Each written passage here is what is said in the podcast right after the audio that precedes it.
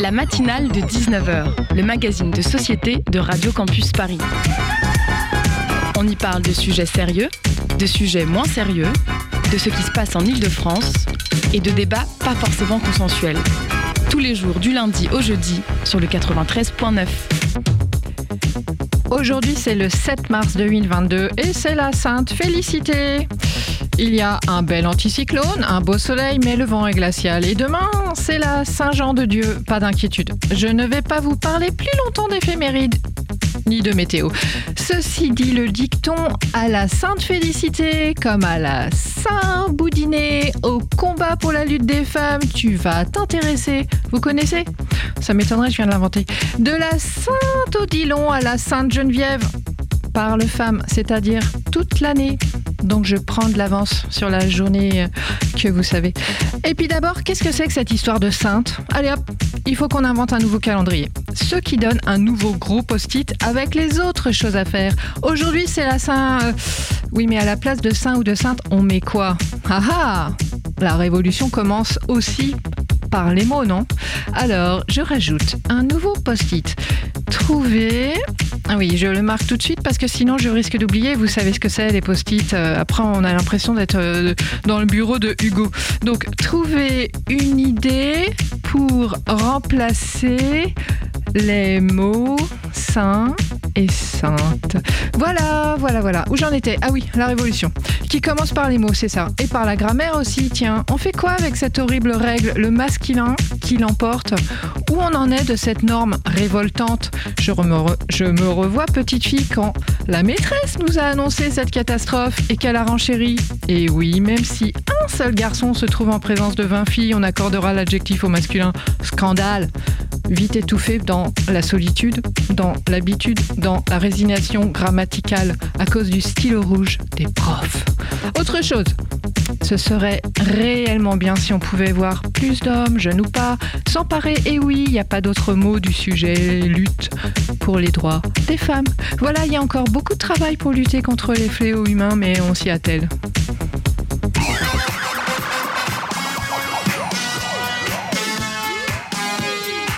Et ce soir, dans la matinale, notre grand sujet, c'est le livre sans, sans photo pour la liberté de la presse de Reporters sans frontières et nous accueillons Perrine Doba, rédactrice en chef des albums avec Rosalie Berne comme co-intervieweuse.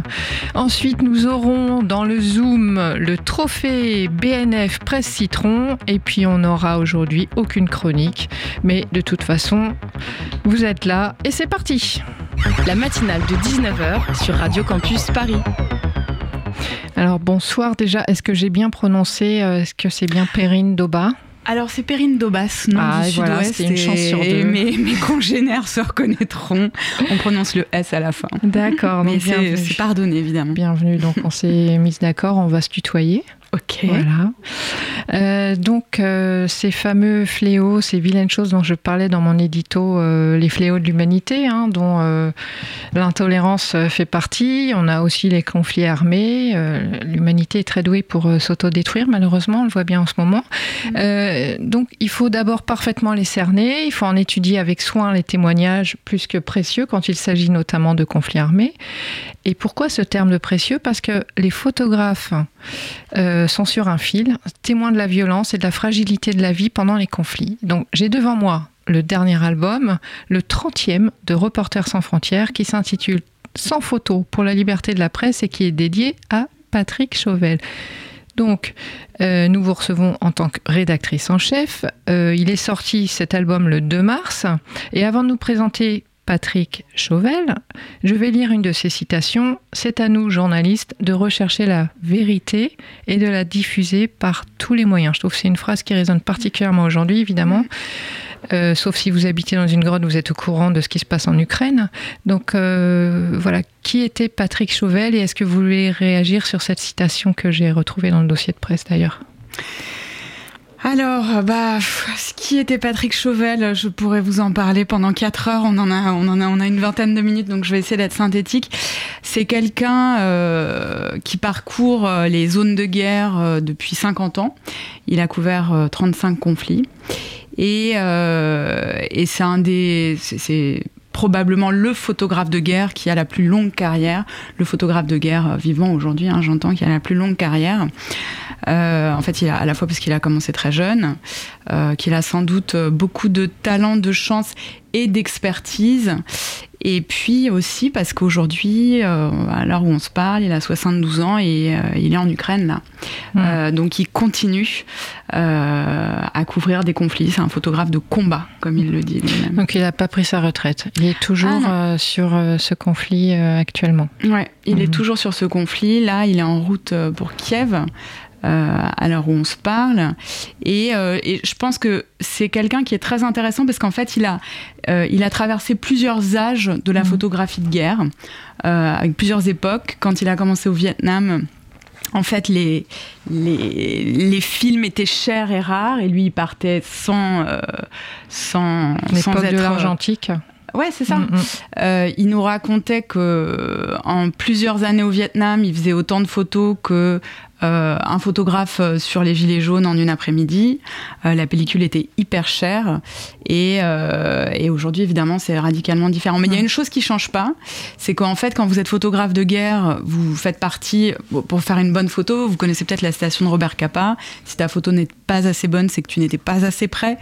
je la déforme d'ailleurs hein, légèrement, mais mais du coup c'est une profession qui est particulièrement exposée. Donc en fait Patrick c'est quelqu'un qui connaît extrêmement bien, qui sait analyser extrêmement vite la topographie euh, d'un combat, qui connaît le bruit des projectiles. Hmm. Euh, d'ailleurs, c'est intéressant d'écouter les sonores pour prendre hmm. la mesure un peu de ce qu'il vit euh, quand il prend des photos, qui, qui sait très bien, voilà, qui, qui, a une expertise je pense plus qu'un courage ou qu'un héroïsme. Et d'ailleurs, c'est ce qu'il aurait envie d'entendre de lui.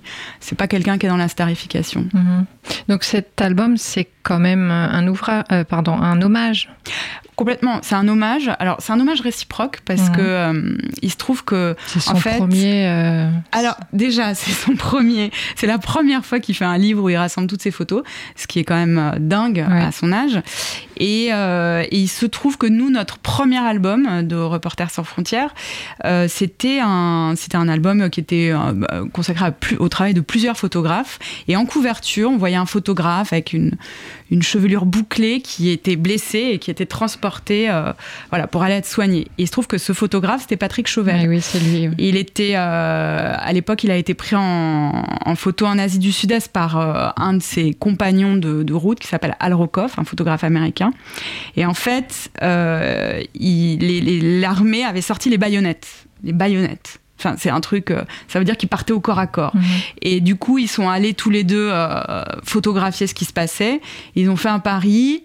Ils se sont dit, celui qui prend la meilleure photo euh, donne 100 dollars à l'autre. Et, en fait, Patrick a été blessé, il est tombé.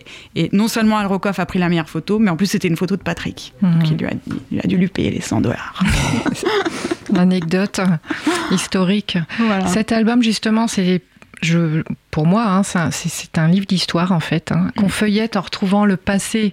Bon, en fonction de l'âge qu'on a, évidemment, à travers l'écran, la presse, euh, des phrases euh, que je qualifierais de tragiques reviennent en légende de ces photographies, comme il y a un, un chapitre, hein. moi je parle de chapitre mm. sur la Tchétchénie par exemple, et donc j'ai eu la fameuse phrase de j'irai chercher euh, les Tchétchènes, euh, tous les Tchétchènes dans les chiottes mm. de, mm. de, Poutine, euh, des, des, traces comme ça qu'on a dans les oreilles. Euh, donc la guerre de six jours, la guerre du Vietnam, euh, les attaques du, pardon, du sentier lumineux au Pérou. Donc Patrick Chauvel a écumé énormément de pays, il a photographié beaucoup de peines, de combats, de victoires et de défaites. Est-ce que justement les clichés des grands photographes euh, se retrouvent dans les manuels scolaires parfois? Oui, bien sûr, bien sûr. Alors c'est une grande question que de savoir. Euh, si une photo peut changer le cours de l'histoire, en fait. Il euh, y, a, des débats là-dessus. Même les photographes de guerre eux-mêmes sont pas tous d'accord sur, sur ce sujet. Il y a, par exemple, vous, vous, avez dû lire le texte de Don McCullin, qui est un des grands photographes de guerre légendaires, et qui qui lui a une vision euh, assez âgé maintenant. Il est retiré dans le Somerset, euh, dans sa maison dans la campagne anglaise. Et, lui, il, a une vision, disons, plus en demi-teinte de sa carrière. Euh, c'est quelqu'un qui, vit entouré de, fantômes, de cauchemars et qui a des doutes sur l'utilité de son travail. Euh, Chauvel, au contraire, c'est quelqu'un qui est très pragmatique. On y va et on verra après. Et il y va sans préjugés. Euh, et c'est comme ça qu'il a sorti, je pense, de très grandes photos. Mais euh, vous connaissez tous la photo de Nick Hout, c'est la petite fille au napalm qui vient de se faire asperger de napalm et ses vêtements ont été littéralement mm, mm brûlée On la voit hurlante, dénudée. Euh, ça, c'est une photo qui a changé, euh, qui, a, qui, a, je pense, changé le cours de l'histoire. Il euh, y, y, en a des tas d'autres. Il y a une photo de la petite soudanaise avec le, le vautour. C'est une photo terrible où on voit une petite fille euh, qui est en train de mourir de faim et il y a un vautour euh, qui est juste en arrière-plan. Il y a, y a l'enfant syrien échoué sur la plage. Euh. donc oui, moi je pense qu'une photo peut changer le cours de l'histoire et, c'est pour ça que les photographes de guerre font leur travail. Et j'ajoute une dernière chose, c'est que Patrick dit souvent que si jamais les photographes de guerre ne dérangeaient pas, on chercherait pas à les faire taire. Et ça, c'est la preuve que a priori, c'est en tout cas un petit caillou dans la chaussure euh, des régimes répressifs. Mm, mm. Rosalie, une question. J'ai une question. Est-ce que, euh, parce qu'il est passé à l'ère euh, avant les réseaux sociaux et maintenant avec les réseaux sociaux, et qu'est-ce que ça a changé aussi pour lui et dans sa vision? Alors, lui, il n'est pas sur les réseaux sociaux, mais je pense qu'il est il, est très intéressé par les mutations qui sont euh, générées par les réseaux sociaux. Il faudrait lui poser lui-même euh, la question sur, le sujet des réseaux sociaux. Euh, après, Patrick, c'est quelqu'un qui est très attentif à l'effet que peut produire une photo, et ça rejoint la question précédente. C'est-à-dire que c'est quelqu'un qui dit qu'il faut faire attention à savoir ne pas publier une photo, euh, que c'est il y a quand même une expertise dans le journalisme. On est quand même les journalistes, on est des tiers de confiance. On, on va pas une photo peut raconter la mauvaise histoire et, euh, j'ai tendance à croire qu'on peut pas s'improviser journaliste. Et je pense que c'est un vrai métier. Alors justement. Euh ça donne une bonne transition à ma question suivante parce que justement dans le nouveau contexte où tous les propriétaires de smartphones seraient des photographes potentiels, quelle est la limite entre témoigner et rapporter et à quel moment justement euh, on, trouve cette limite? Écoutez, là, on a vu avec euh, à Mariupol, on n'avait pas d'image pendant euh, plusieurs jours, il y avait pratiquement rien qui sortait. Euh, il me semble que les premières images qu'on ait eues, c'est des images de civils qui ont été prises par des smartphones. Et il a fallu attendre que ces personnes quittent la ville, puisque la ville était vraiment une espèce de trou noir de l'information. Euh, je pense que c'est une limite extrêmement ténue. C'est euh, un sujet délicat. Mais en tout cas, à l'ère où on cherche justement à limiter l'effet des fake news, et on mhm. voit aujourd'hui de manière absolument tragique à quel point les fausses informations peuvent euh, avoir des effets euh, dramatiques, dévastateurs. Euh, dévastateurs. et ben la lutte contre les fake news, c'est aussi un sujet qui peut être pris en charge par, des, par les médias, par les médias dignes de ce nom, par des médias qui ont une déontologie, des méthodes, qui savent recouper, vérifier, etc. Et ça, euh, c'est vraiment un propos qui est récurrent. Je lisais une interview de Laurent van der Stock qui raconte ça aussi, qui est reporter au Monde, et qui explique que lui, il cherche à comprendre la situation. De toute façon, on n'en a qu'une vision parcellaire, parce qu'on est, on est qu'à un endroit, et lui cherche à comprendre la situation, et il relie euh, son reportage à l'aune de cette compréhension. Il travaille évidemment mhm. avec un journaliste de presse écrite. Et, euh, et à partir de là, et eh ben, il décortique et il envoie les images qui lui semblent raconter la bonne histoire. Oui, ça peut être justement euh, là la limite, c'est-à-dire la déontologie, le professionnalisme, l'expérience. et oui, et puis le rapport justement entre la personne qui prend la photo et puis d'autres professionnels qui, sont vraiment occupés de cette question qu'est-ce que ça aura comme impact? Mais est-ce que ça veut dire pour autant qu'ils peuvent se censurer? Je pense qu'il ne faut pas le voir comme une censure, il faut le voir plutôt comme un travail d'équipe parce que dans un média euh, et ici euh, sur ce plateau, on voit qu'on n'est pas on pas trop à parler. Euh, il y a d'autres gens, il y a des rédacteurs en chef, et en fait, du coup, c'est un travail d'équipe et cette équipe permet justement d'avoir un regard divers et multiple qui permet aussi de, créer un débat autour des sujets et, voilà d'avancer vers la vérité. Mmh. Enfin. Oui, la vérité. Aussi près qu'on peut, voilà. en tout cas. Pour certains, il y a des vérités. voilà. Tout est là. Alors, euh, une petite question. Euh, est-ce qu'il y a une différence entre reporter de guerre, correspondant de guerre? Il y a pas mal de termes, en fait, euh, qui sont utilisés. le terme, justement, de grand reporter, est-ce qu'il implique forcément un suivi des conflits armés? Imaginons sur une planète idylliquement et pour l'instant utopiquement pacifiée, quel serait le travail d'une ou d'un grand reporter? Est-ce qu'on peut imaginer justement euh, cette profession sans le suivi de conflits armés? Euh, être grand reporter, ça va bien au-delà de la guerre. Euh, Florence Aubenas, par exemple, mhm. est grand reporter quand mhm. elle fait son sujet sur cette jeune femme qui vit dans la forêt. voilà, c'est du grand reportage. Patrick Chauvel, lui, dit qu'il est journaliste de combat. Euh, en fait, il faut comprendre que sur un, dans une zone de guerre, il y a 300 journalistes euh, dans le pays, de, une centaine euh, autour des, des, zones de combat, et sur le front, il y en a 25 en fait. Et Patrick, il est sur le front. Et ça, c'est un travail très spécifique en fait. Lui, il est voilà, il documente des combats. Hmm. C'est oui, c'est vrai qu'il y a le terme de, front et qui revient dans, hmm. dans l'ouvrage. Effectivement, donc euh, voilà. Donc 72 ans, euh, il y a quand même beaucoup de courage de sa part. Euh, est-ce que, entre guillemets, il s'est retrouvé par hasard en Ukraine à ce moment-là? Est-ce qu'il était déjà sur un sujet, entre guillemets, ou il a été envoyé spécialement alors, la guerre, c'est, enfin, rapporter la guerre, c'est sa vie hmm. à Patrick Chauvel. En fait, il a grandi déjà entouré de de figures incroyables. Euh, son père était grand reporter au Figaro. À sa table, il y avait Joseph Kessel. Son oncle, c'était Pierre Schoenderfer. Euh, voilà, donc il y, avait l'Artegui. Enfin, il y avait, il y avait plein de gens qui lui ont insufflé cette envie. Et, euh, puis, bon, par ailleurs, il a eu une enfance assez particulière. Et.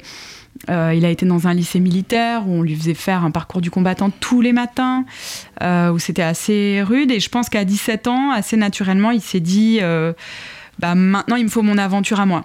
Donc il est allé euh, couvrir la guerre des six jours. on, va reprendre justement par rapport au, conflit tout à l'heure. Là, on va marquer une petite pause musicale. Donc nouveau genre de clon. Bienvenue au Earth Show. Nos candidats aujourd'hui viennent d'une mystérieuse planète, de très loin. Je vous demande d'accueillir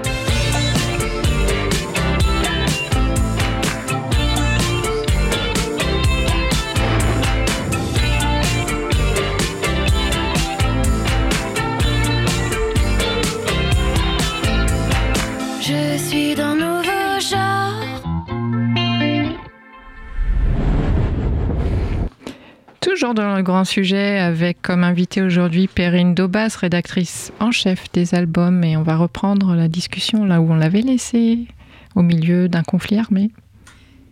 La matinale de 19h sur Radio Campus Paris.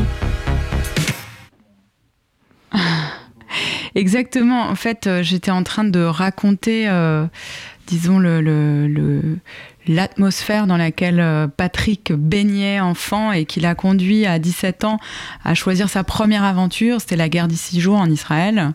Il n'avait aucune expérience. Il est rentré avec des photos complètement ratées. Euh, c'était que tout noir ou tout blanc. Il dit qu'il pourrait jouer aux échecs dessus tellement c'était loupé. Et puis après, il est parti pour le Vietnam.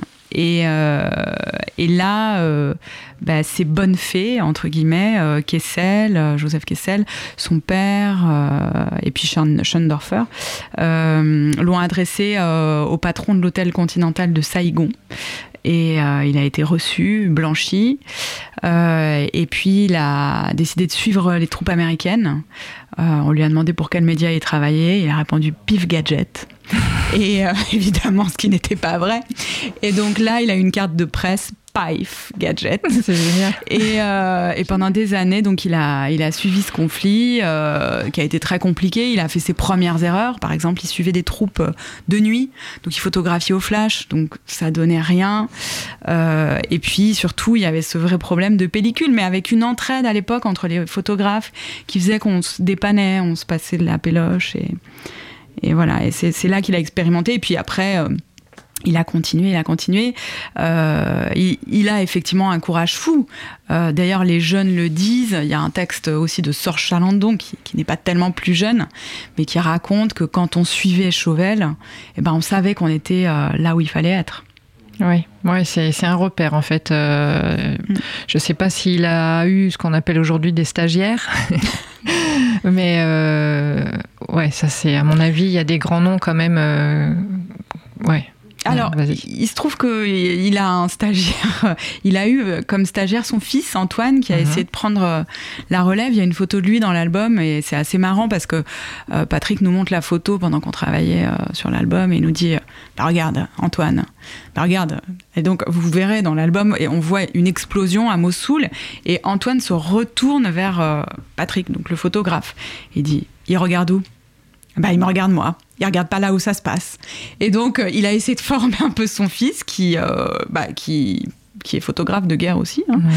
euh, mais aussi euh, chauffeur Uber, parce que c'est aussi ça la réalité des photographes de guerre, c'est que c'est qu'on n'en vit pas, mais alors vraiment pas du tout. Ouais, justement, on arrive à un des sujets sensibles, l'argent. Alors Mm. déjà, euh, je crois pas encore l'avoir dit, hein, tous les bénéfices sont, re- sont reversés euh, à l'association. À C'est vraiment important de le rappeler, Mm. euh, que acheter cet album est un acte militant. hein, euh, important. Donc, quelle est l'actualité justement de Reporters sans frontières actuellement? Alors bah, aujourd'hui, euh, évidemment, on est euh, vraiment très très mobilisé sur le conflit euh, qui, qui se déroule sous nos yeux en Ukraine.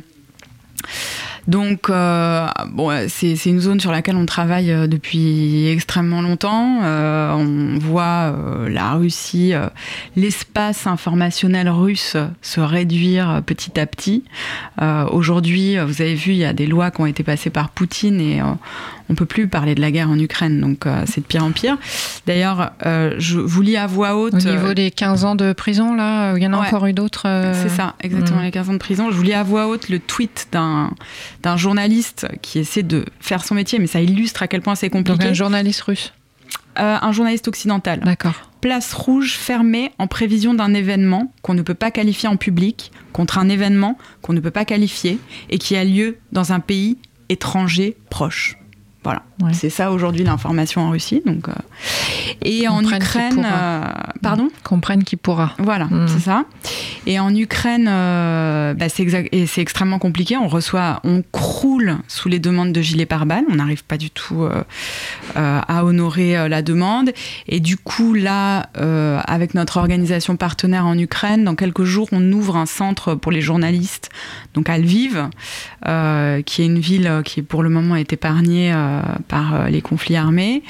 Et euh, dans laquelle euh, un centre pardon dans lequel on pourra à la fois procurer donc on l'espère bientôt des gilets pare-balles, des casques, une connexion internet sécurisée et puis aussi des dispositifs qu'on a développés euh, depuis une dizaine d'années maintenant de sites miroirs pour parer à la cybercensure qui est l'autre gros problème auquel bah, font face les journalistes dans certains pays. Alors, je, je comprends à entendre tout ce que tu dis que l'activité de Reporters sans frontières, elle va largement au-dessus des appareils photo, on va dire. Ouais. Hein, c'est vraiment une sacrée logistique. Euh, tu viens de parler de site miroir. Est-ce que tu peux euh, expliciter ce terme, s'il te plaît? Oui, alors si ça vous intéresse, je vous engage à aller regarder euh, ce que font mes collègues sur le site web de RSF. Mais en fait, c'est pour faire échec à la censure d'un site web, on développe une multitude de sites miroirs qui, qui se font le reflet du contenu qu'il y a sur ce site web. Et du coup, le contenu en question devient impossible à censurer.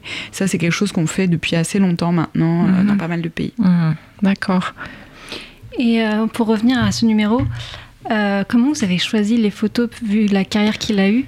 C'était en, fonction des guerres, euh, un peu une, quelques photos sur chaque guerre qu'il a cou- couvert ou... Ouais, alors c'est une très bonne question parce que euh, de fait, ça a été le principal problème qu'on a rencontré quand on a commencé à travailler là-dessus. Nous, notre, euh, notre pagination, elle ne bouge pas. On a 144 pages et on peut pas agrandir.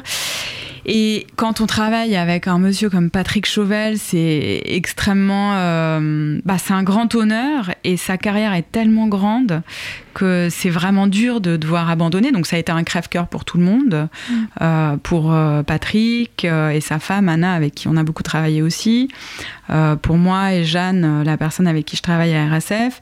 Et on a essayé de choisir des conflits qui soient à la fois plutôt bien répartis au fil du temps pour qu'on voit la progression euh, du travail de Patrick.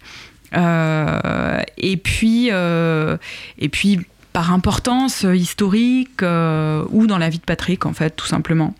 Euh, donc c'est c'est comme ça qu'on a travaillé, mais en fait on a on n'a pas eu de critères euh, bien définis. Euh, C'est vraiment ça s'est fait beaucoup euh, au feeling.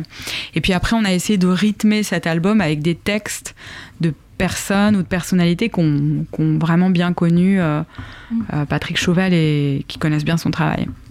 Ok, merci. Euh, je ne sais pas si vous connaissez le film Au bord du monde. Ça vous dit rien de Klaus Drexel qui est sorti en 2013, à qui on a reproché de rendre la misère entre guillemets belle en filmant des sans-abri parisiens de manière esthétique. Euh, Qu'est-ce que vous pensez du lien justement entre la beauté et le tragique que personnellement, je pense que je suis pas la seule à voir dans les clichés. Alors pas forcément uniquement de Patrick Chauvel, hein, mais justement dans ces, ces clichés de guerre ou tout autre cliché d'ailleurs qui rapporte quelque chose de tragique, de triste. Euh, voilà, qu'est-ce que c'est euh, le point de vue là? Effectivement, c'est un reproche qui est fait depuis longtemps aux photographes de guerre et, euh, et ça va pour moi aussi avec une certaine glamourisation de la profession. Et je pense que bah, la, plupart des photographes s'en défendent en fait. Euh, certains reconnaissent qu'ils ont pu passer par euh, cette phase. Euh, par exemple, Don McCullin, avec qui on a travaillé aussi sur cet album, dit ça, dit euh, je, voilà, je caricature un tout petit peu ses propos, mais grosso modo, il dit qu'entre 20 et 40 ans, euh, il n'était pas un homme très sympathique à rencontrer, euh, qu'il a, il, a laissé toujours sa famille un peu livrée à elle-même. C'est très dur pour les proches.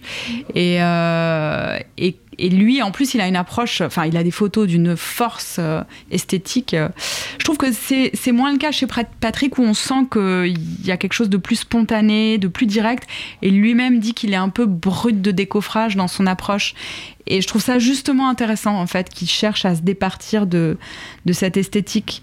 Mais malgré tout, je pense que ça va avec la précarisation, la paupérisation de la, de la profession, c'est-à-dire que en tant que photographe de guerre, vous êtes obligé de vous démarquer, vous êtes obligé d'apporter quelque chose en plus pour pouvoir vendre vos photos. La concurrence est énorme.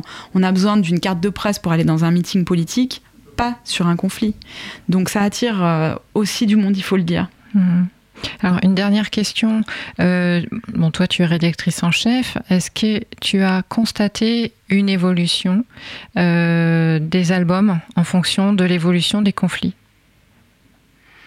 Au niveau technologique, par exemple, euh, l'apparition des drones, etc. Et puis du numérique euh, en Alors, photographie. nous, on fait des, des albums qui sont euh, généralement des rétrospectives sur l'ensemble d'une carrière. Et euh, oui, les technologies ont vraiment euh, fait évoluer les photos. Mais ce que je trouve intéressant, c'est que la, leur force et l'intensité est pas nécessairement liée à la technologie qu'on utilise. Je pense à la photo de Robert Capa du débarquement qui est, bah, qui est floue, qui euh, on distingue pas très bien les choses. Bah, c'est une photo euh, extrêmement forte. Mm. Euh, Il y en a plein comme ça en fait. Hmm. Euh, donc oui et non. C'est en tout cas pas sur l'intensité. Euh, alors une question concernant la réception de Patrick Chauvel maintenant. Qu'est-ce que ça lui fait d'avoir un album euh, comme ça à lui? Je pense qu'il. non, mais c'est une très bonne question parce que en fait, il est à la fois très content, mais en fait, ça a été tout un travail euh, de lui dire qu'on allait parler de lui et lui rendre hommage à lui. Euh, lui, il a toujours été habitué à parler des autres et du coup, euh, ça a été, mais de manière très récurrente tout au long de ce travail, un sujet. Euh, il veut parler des autres. Euh, il veut parler bah, ce, ce jeune homme sur la couverture avec son lance-roquette euh, qui a un écho euh, à ce qui se passe aujourd'hui, Mmh, puisqu'il mmh, voit les chars russes arriver devant lui. Bah voilà, il veut parler de l'histoire de ce gamin qui est un les petits messagers. De, voilà, il a 14 ans, on l'envoie sur la ligne de front pour apporter des petits messages parce qu'il faut communiquer avec les Tchétchènes. Que les Tchétchènes ne veulent pas euh, utiliser des radios pour pas se faire capter par les Russes. Bah, il veut raconter l'histoire de ce gamin qui va survivre ou pas. D'ailleurs, on ne sait pas. Euh, et il veut pas raconter son histoire à lui. Et d'ailleurs, il dit que le plus grand danger pour un photographe de guerre, enfin en tout cas l'un des dangers, c'est de parler plus de soi que de son Mhm. sujet. Merci beaucoup Perrine Daubas d'être venue euh, nous parler de cet album justement, donc sans photo pour la liberté de la presse. Achetez-le, offrez-le, tous les bénéfices vont à l'association. Merci infiniment d'être venue dans Bah, merci à vous de m'avoir invité. à merci. bientôt.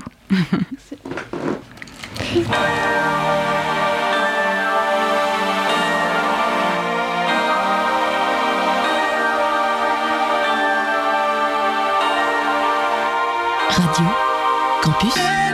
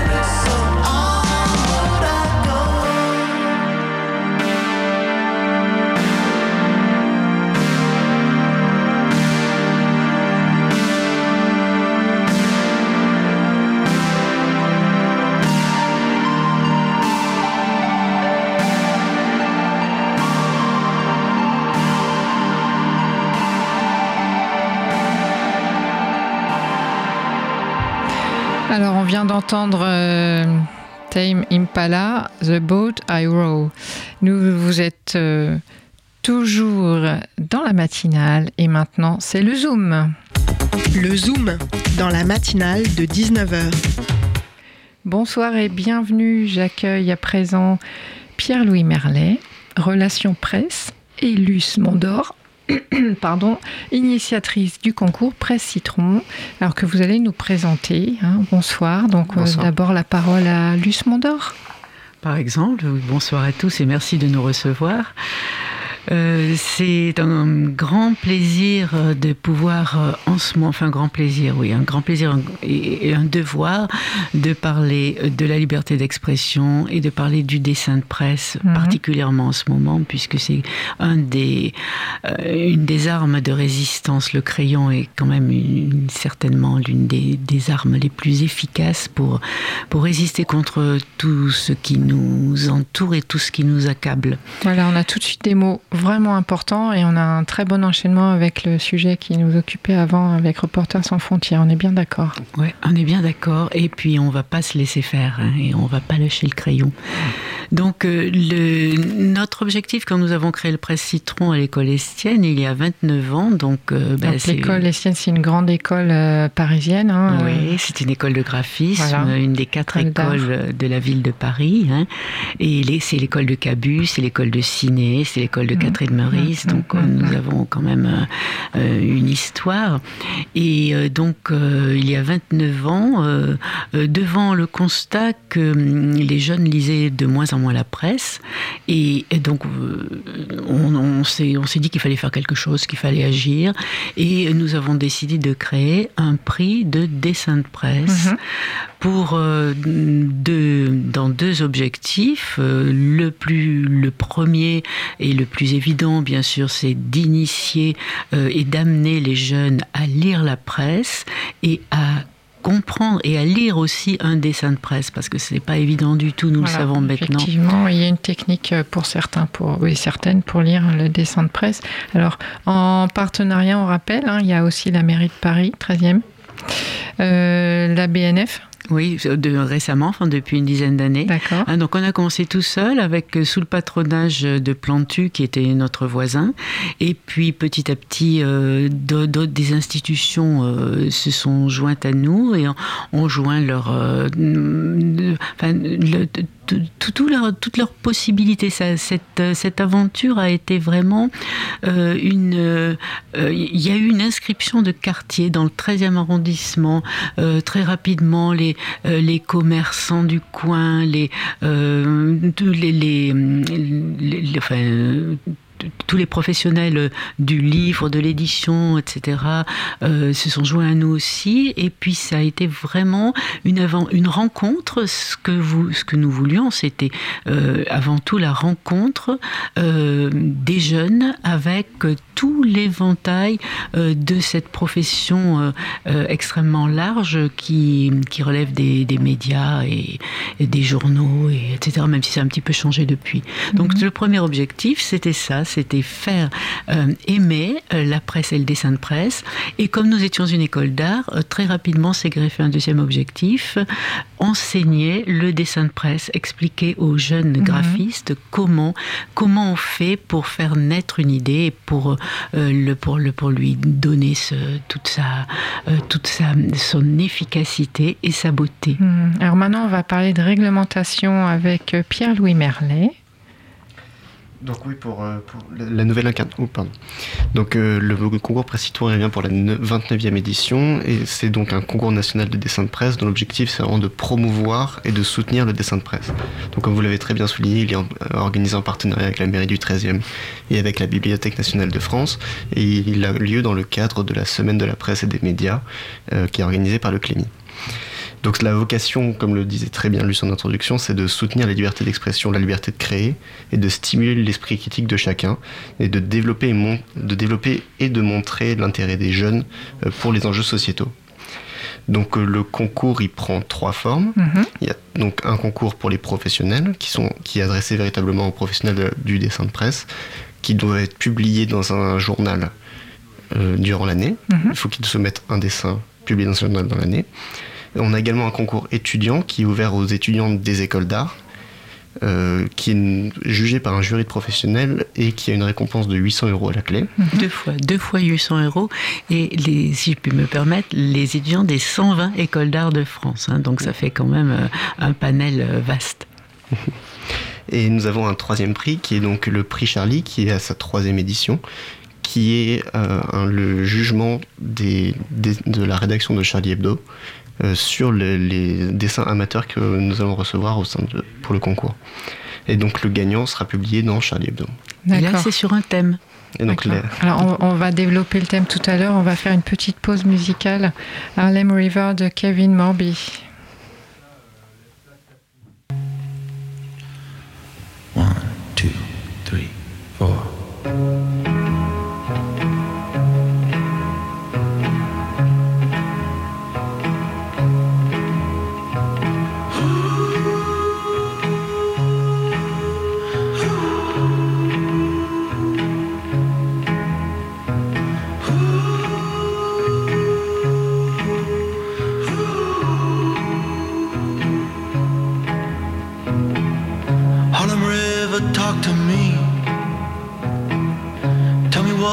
Think about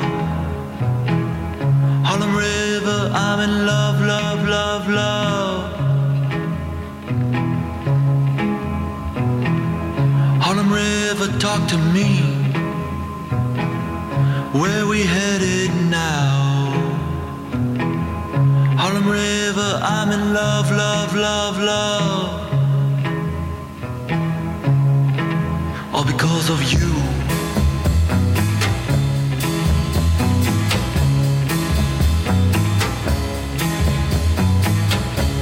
My pearl and my diamond shoes, I've climbed a cloud, now I've stole the moon, Harlem River. All because of you.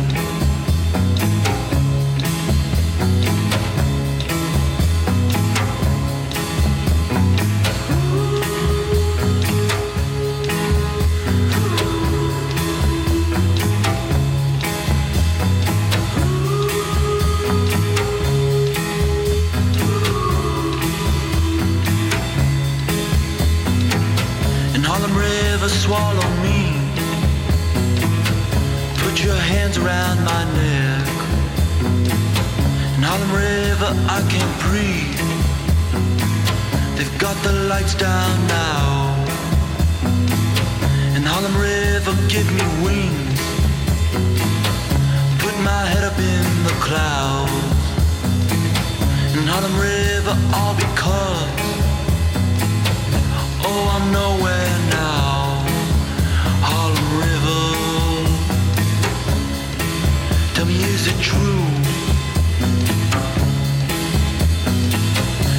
My pearl and my diamond shoes, I've climbed a cloud, now I stole the moon, Harlem River. All because of you.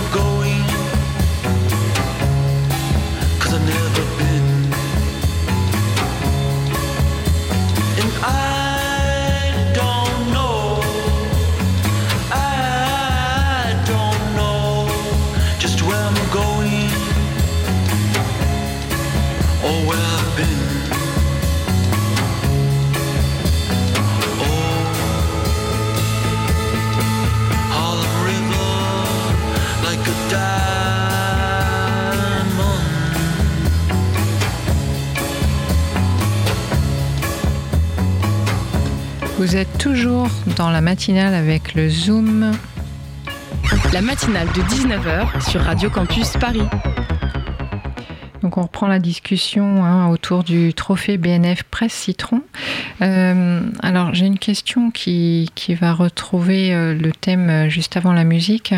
Euh, les attentats à la rédaction de Charlie Hebdo, est-ce que ça a changé quelque chose par rapport à ce trophée Presse Citron? Ça a changé quelque chose par rapport à no- notre vie à tous. Oui. Et c'est quelque- on ne s'en remettra jamais, c'est sûr. Et donc, comme il faut positiver, c'est comme dans, dans toute guerre, il y a toujours euh, l'avers de la médaille. Et ça a généré une solidarité, bien sûr, euh, une gravité chez les jeunes, chez les étudiants, hein, qui ont compris que, d'accord, le dessin de presse, c'était là pour rigoler, mais c'était quand même pas que de la blague. Et puis euh, ça aussi euh, fait le tri entre les gens, entre les gens très engagés, qui n'ont pas peur, qui y vont, et puis, euh, et puis les autres qui ont peur de tout. Euh, fort heureusement, dans ce milieu de dessin de presse, euh, qu'il soit professionnel ou amateur, on est beaucoup plus nombreux dans la première catégorie. Mais on a quand même beaucoup de mal à, à se faire entendre de plus en plus. euh, et depuis l'affaire Paty, qui a bien sûr redoublé le, euh, Le les- professeur décapité. oui, bien Mhm. sûr. Euh, et ça, bon, après l'affaire Paty, il y a eu aussi le confinement qui a, qui a été un étouffoir. Donc, autant de raisons de ne pas lâcher et euh, de, de, de, de se serrer les coudes très Mm, fort. Je sens vraiment un discours vraiment militant. Euh, c'est vraiment impressionnant et euh, la manière dont vous présentez euh, cette initiative, ce trophée.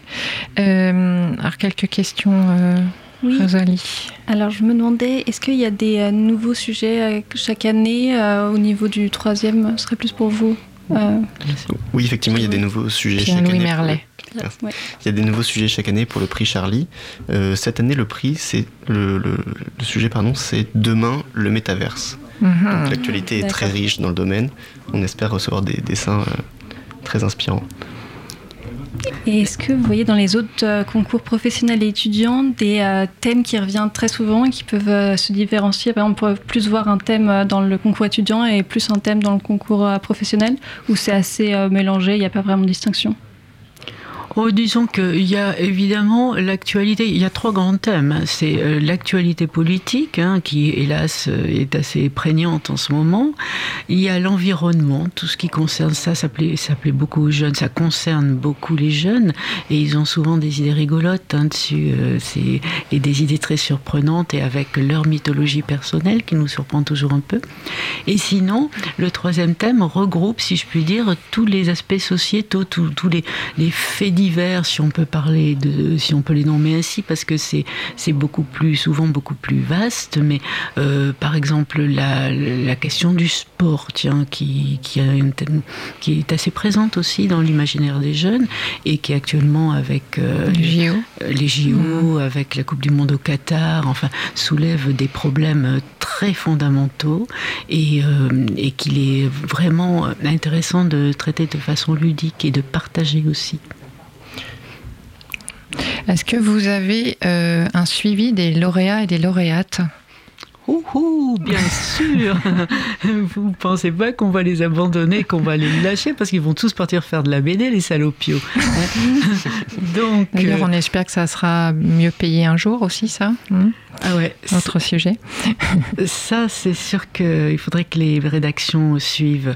Euh, donc, bien sûr, qu'on les, qu'on les accompagne et qu'on essaie de créer une génération euh, intermédiaire, de, euh, une, une jeune une génération d'apprenants, parce que c'est vrai que dans les écoles d'art, on n'apprend plus tellement à dessiner maintenant. hein. Tout est très sectorisé. On fait du numérique, on fait de, de l'illustration jeunesse, on fait, on fait ce qui paye, hein. on fait de la BD, mais le dessin euh, proprement dit, euh, euh, bah, c'est, ça ne se fait plus. Donc on, on axe beaucoup autour du concours Presse Citron et, du prix Charlie aussi sur des ateliers. Ce sont toujours des formations gratuites. C'est ouvert à, tous ceux qui veulent en fait. Et, ça permet, nous espérons, ça leur permettra de faire la soudure entre, entre le, statut d'amateur qui publie sur les blog qui publie n'importe quoi et qui a tellement de likes qui croient que c'est bon. hein. Et puis des bons dessins qui pourront être euh, acceptés par des rédactions de journaux. Donc on espère être cette pépinière. Hmm, Merci. Alors, les participants, hein, je le rappelle, ont jusqu'au 15 mars pour déposer leur candidature. Euh, je vous remercie beaucoup euh, d'être venu dans le Zoom de la matinale. Merci Donc, à vous. euh, je Merci. vous remercie Pierre-Louis Merlet et Luce Mondor pour euh, ce fameux trophée Presse Citron.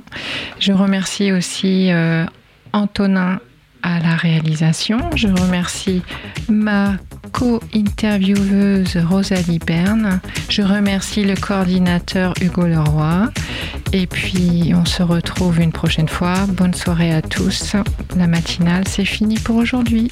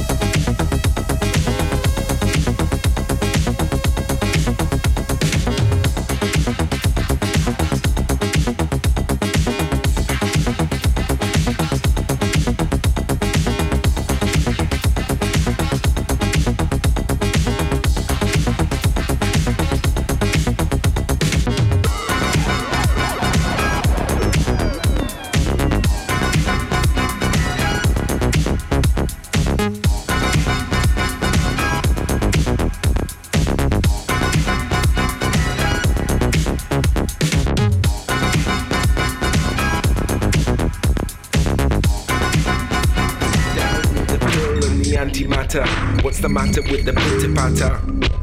Little feet in the next room. Little bit of lipstick on the collar. You can color me just any color. You can color me just any color. You can color me just any color. You can color me just any color. Oh, oh, oh,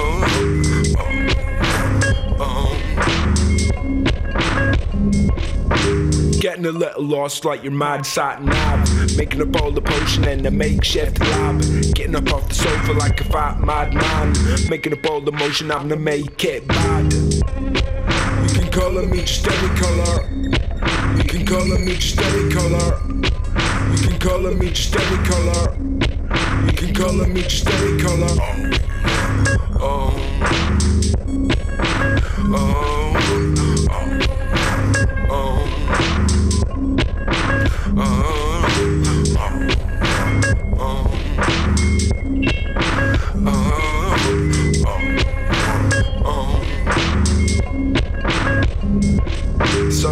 In an eyeball. In a minute, I'm a wide eyed eyesore. Red and gold the circle that I saw. I'm a dog dinner by a back door. God, what time is it? God, what day is it?